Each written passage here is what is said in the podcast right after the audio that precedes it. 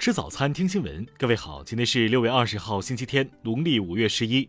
新阳在上海问候您，早安。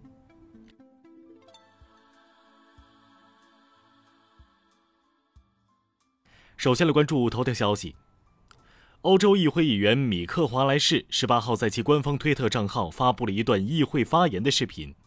视频显示。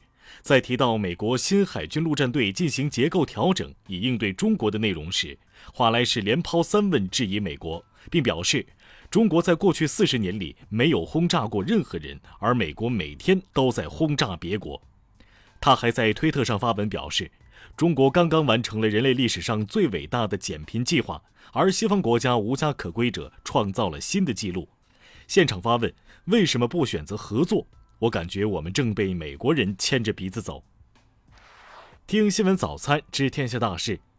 世卫组织指出，Delta 变异株的传播能力显著增强，正在成为全球主要流行的新冠病毒变异株。台湾地区已有五例境外输入病例验出 Delta 变异株。美国多家媒体对中国新冠肺炎疫苗接种逼近十亿进行了关注。其中，美国有线电视新闻网表示，中国惊人的接种活动规模和速度是世界上任何其他国家无法比拟的。截至目前，全国已有二十六地的二零二一年高考成绩公布时间明确公布，大多集中于六月二十三号到六月二十六号。十八号。江苏五峰山长江大桥南北公路正式建成，这是全国首条未来高速公路，支持无人驾驶，可探测车辆后方距离。香港警方国安处十七号搜查易传媒大楼，被拘捕的易传媒行政总裁张建宏及苹果日报总编辑罗伟光十八号被正式起诉，目前已被警方押解到西九龙裁判法院提堂。近日。教育部首次发布《粤港澳大湾区语言生活状况报告》，报告建议香港在法律上明确普通话和简体字的地位，将普通话教育适度融入考评体系。发改委发布生猪价格过度下跌三级预警，提醒养殖户科学安排生产经营决策，将生猪产能保持在合理水平。西南财经大学中国金融研究中心发布调查报告称，我国多层次投资者教育体系已基本成型，居民资金正逐步从房地产市场流向权益市场。下面来关注国际方面。十九号报道，伊朗一架携带投票箱的直升机坠毁，导致一人死亡。十九号，澳大利亚贸易部宣布。将就中国征收澳葡萄酒反倾销关税问题向世贸组织提起申诉，并扬言澳政府会积极捍卫本国葡萄酒行业的利益。《华尔街日报》十八号报道，美军从六月初开始从中东地区撤出大批反导系统、战斗机联队与士兵，为应对中国、俄罗斯大国威胁腾出资源。北约峰会公报的闭幕文件中，中国被前所未有的抨击了十次。对此，德国《时代周报》网站刊载文章称，北约将中国视作威胁没有根据。美国前副总统彭斯出席保守派活动，在发表演说时被听众大喊“叛徒”，现场嘈杂，一名带头起哄的女子被轰走。继去年美国宣布正式退出《开放天空条约》后，俄罗斯外交部十八号宣布，俄罗斯将于今年十二月十八日退出《开放天空条约》。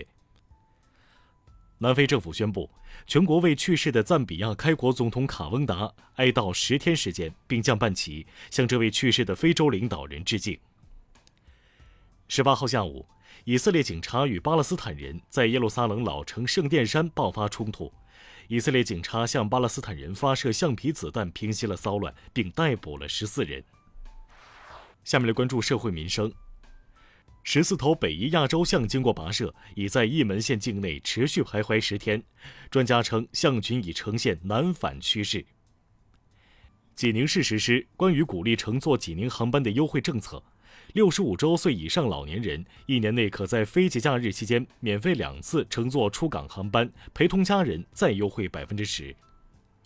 十九号，宁波警方再通报外籍男子杀害女子案，作案工具及相关物品已被找到。十九号十三时许，湖南省郴州市汝城县一栋民房发生垮塌，当地政府已经组织武警、消防等多方力量全力以赴进行救援，目前伤亡情况不明。广西柳州一小区业主在交涉物业费时，遭四名物业人员用水枪灭火器驱赶。目前涉事的四名物业人员已被警方刑拘并罚款。